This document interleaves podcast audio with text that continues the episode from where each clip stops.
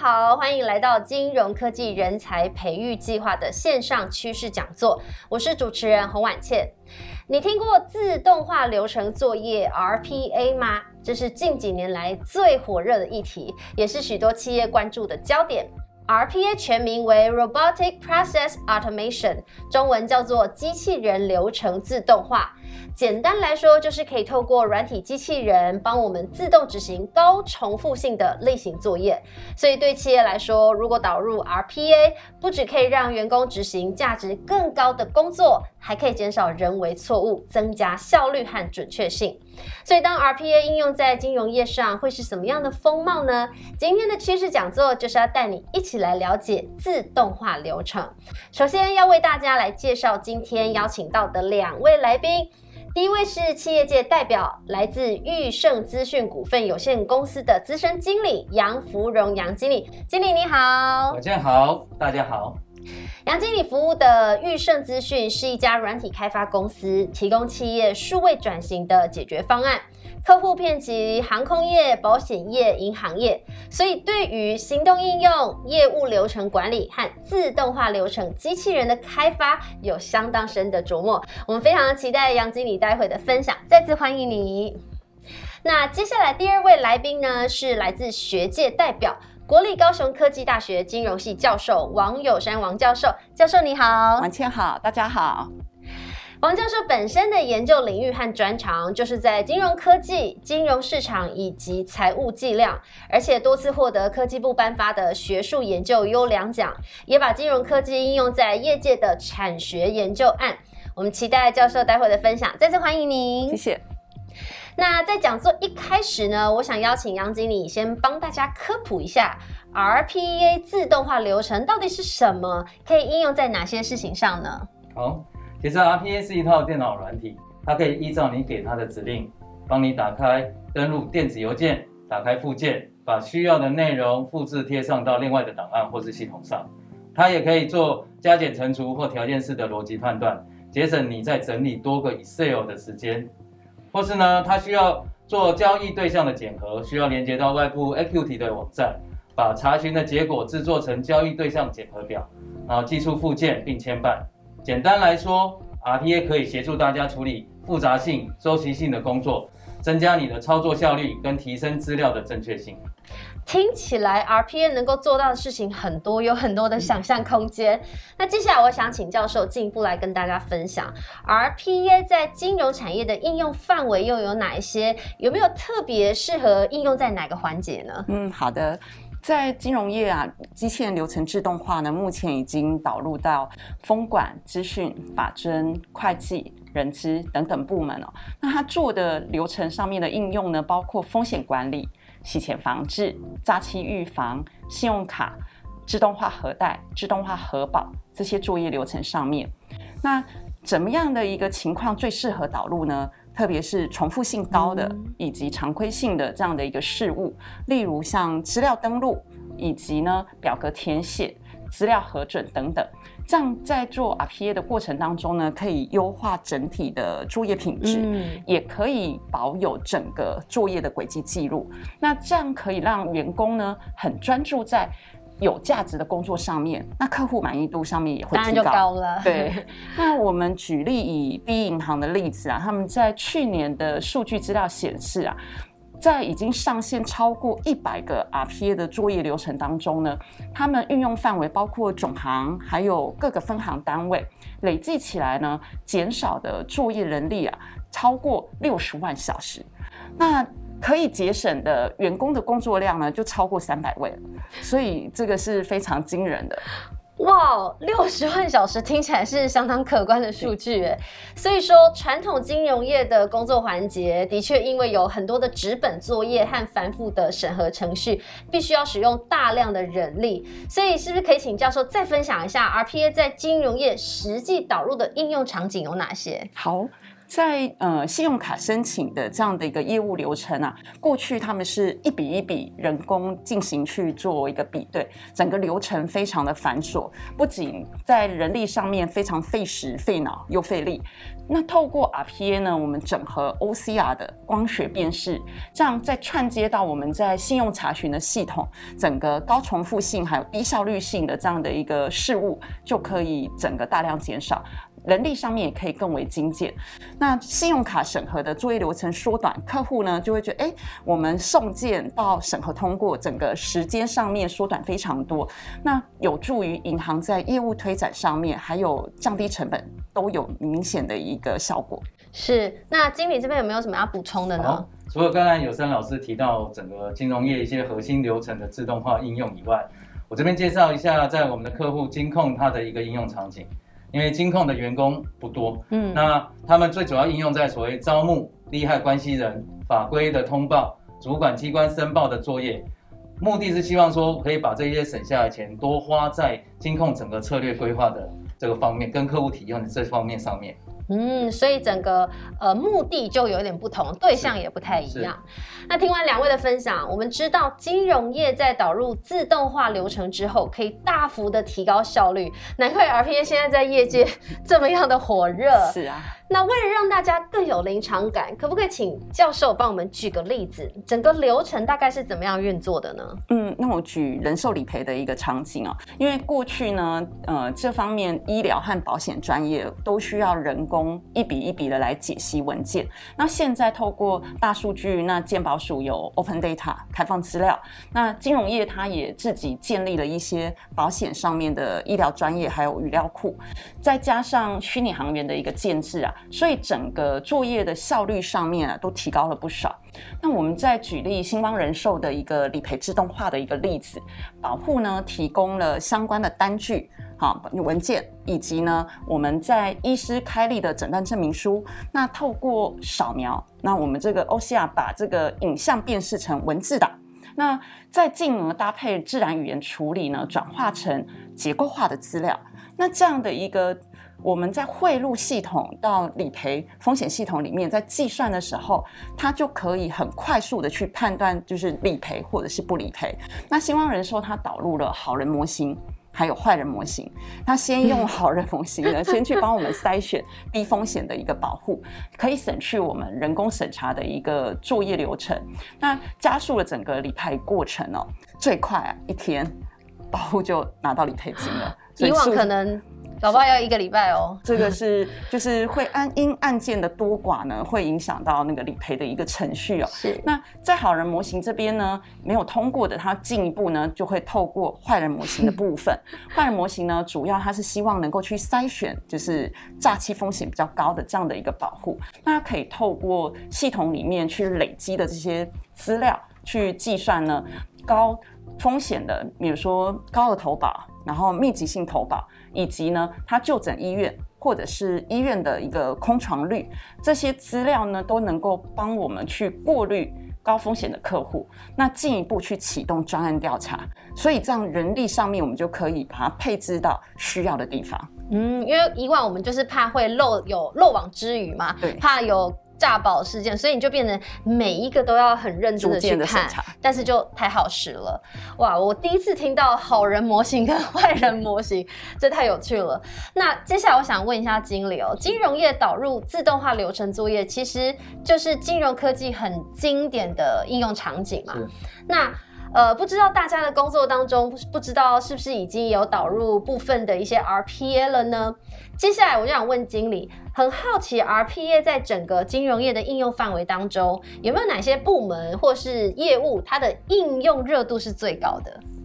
好，谢谢。我我们再看那个简报的资料，可以看到部门其实由热度，由高到低，分别是财会、人事、IT、客服到营运。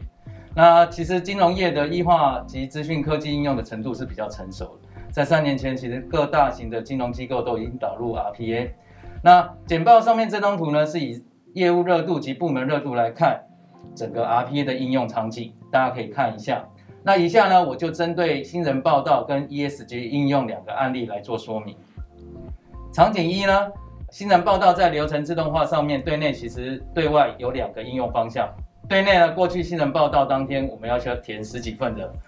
个人资料，然后就花很多时间跟纸张。所以呢，我们帮客户建立一个新人报道的平台，让新人报道在报道之前呢，就可以在平台输入相关的基本资料，跟上传照片、证照等相关的呃电子档。报道那天起需要三十分钟，就可以回到各单位去工作。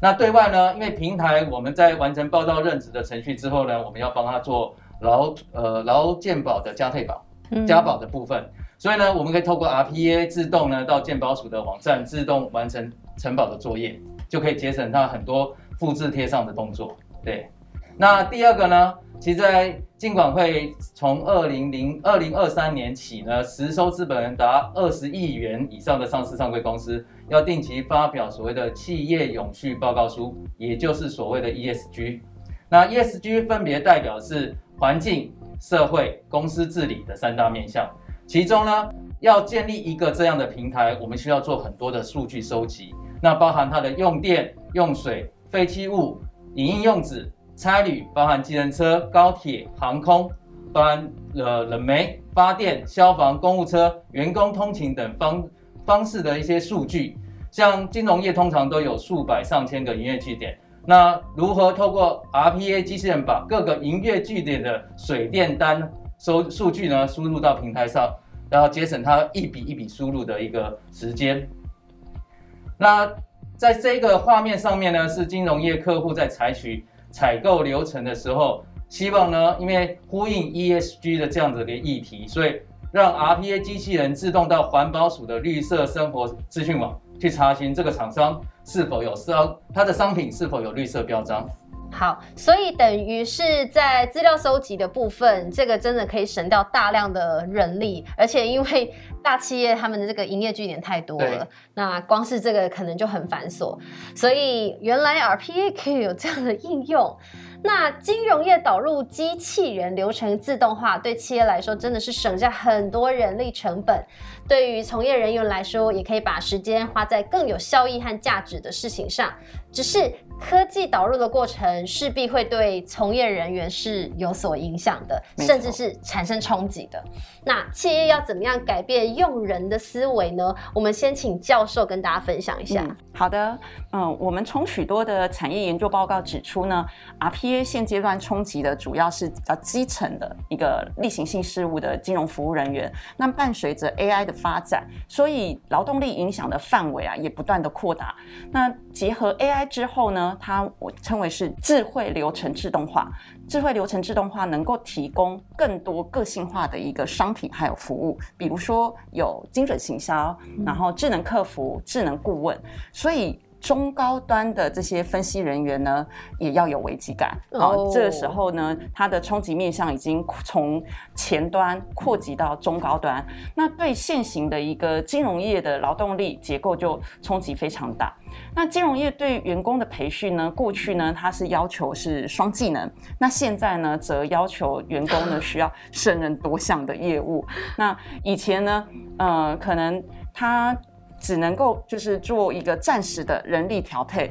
但是未来呢，有可能被转任到目前 AI 还没有办法去取代的这样的一个事物上面，所以提前做这样多人人工的这样的一个训练呢，对人力的调度还有员工的职来发展，它其实注意都蛮大的。哇哦，大家有没有特别听到？就是过去可能是比较呃比较出街或是第一线在做作业的金融业人员，但是因为 AI 可以做到分析了，因为它可以收集数据，它可以过根据过去的 pattern 去分析一些新的东西出来，所以高阶的金融业人员也要注意了。那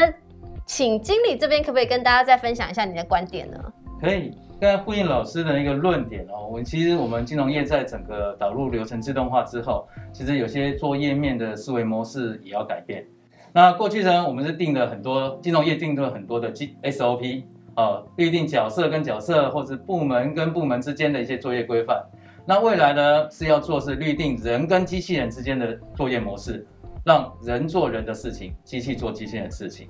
那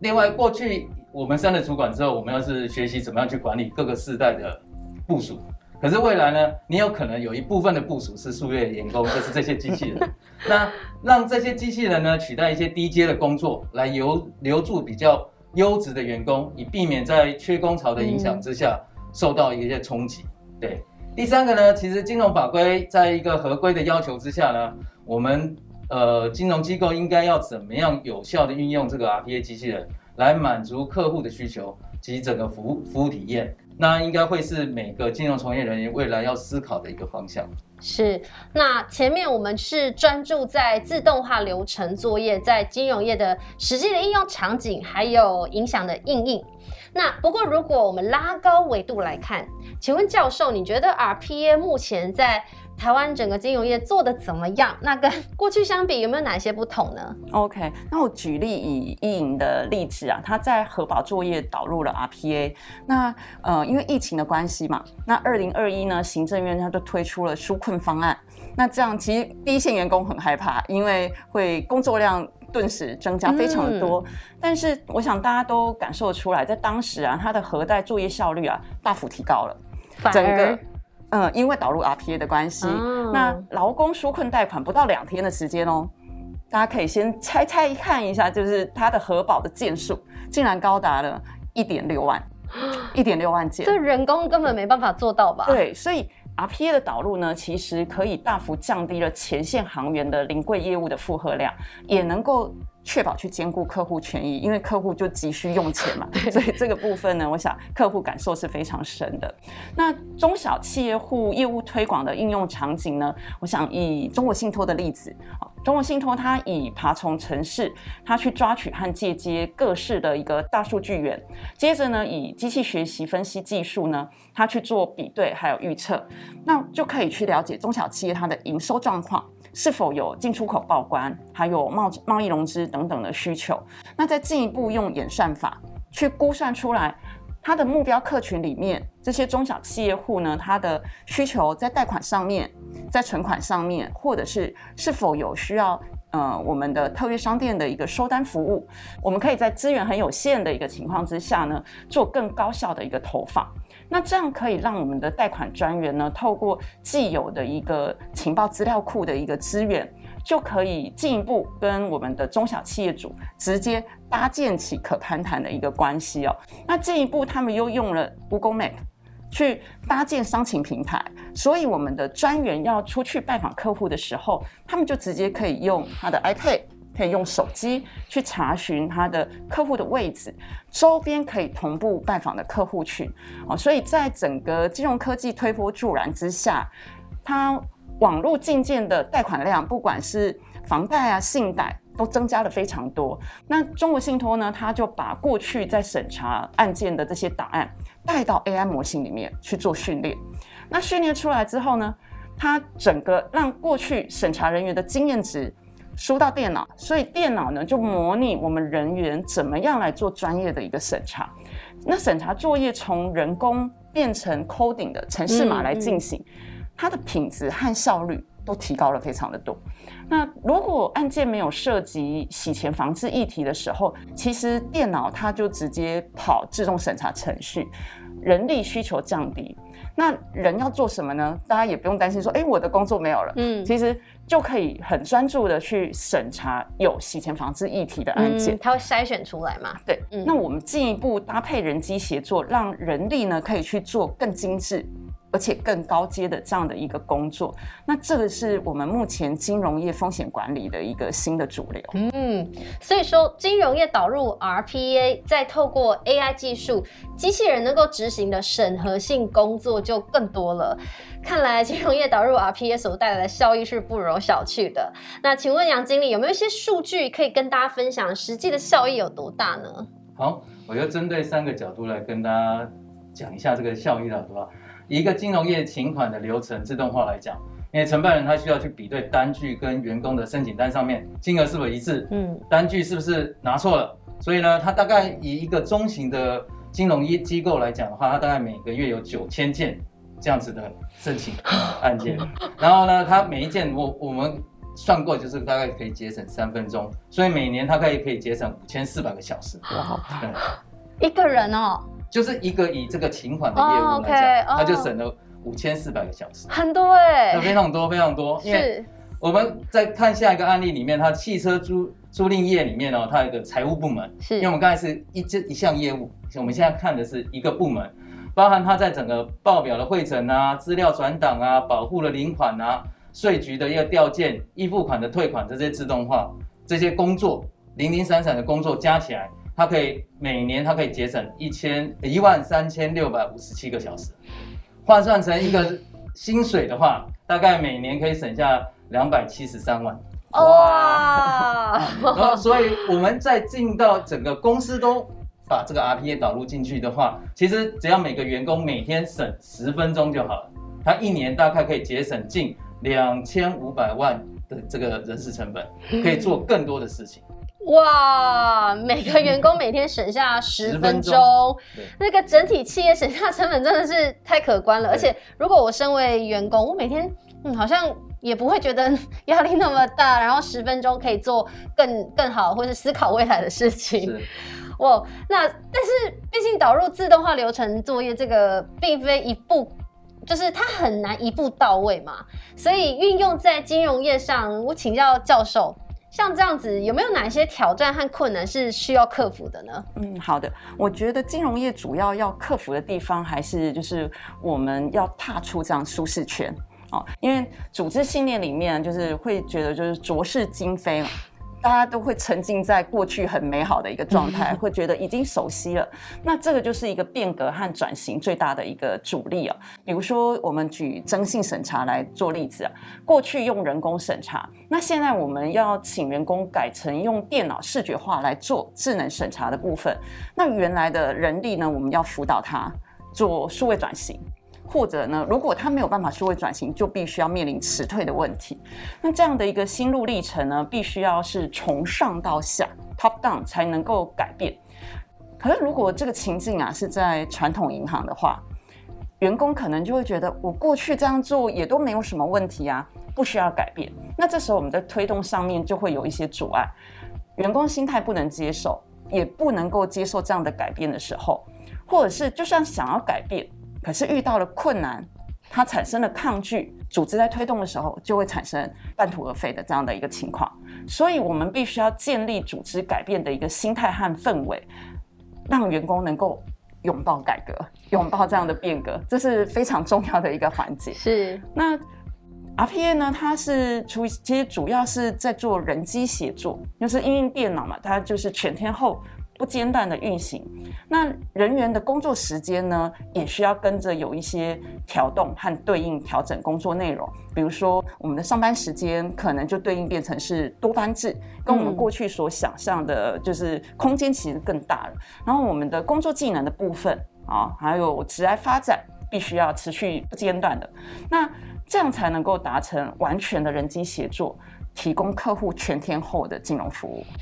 哇，我帮大家抓一下关键字，不论是在线上在听的你，是代表公司来听，或是身为从业人员想要了解整个趋势，RPA 是用来促成人机协作的，它不是用来取代的，它的初衷不是这样做啦。所以看待 RPA 的心态就很重要了。那么在硬体上呢，能不能够最后请杨静来跟大家分享一下技术上有没有哪些需要克服的？好的，因为我们在从一个机器人到两个机器人，那导入越多的机器人的时候，那对于数位员工管理的需求也日渐重要。所以我们有一个开发一个平台来管理这些 RPA 的流程、机器人的排班跟绩效的仪表板。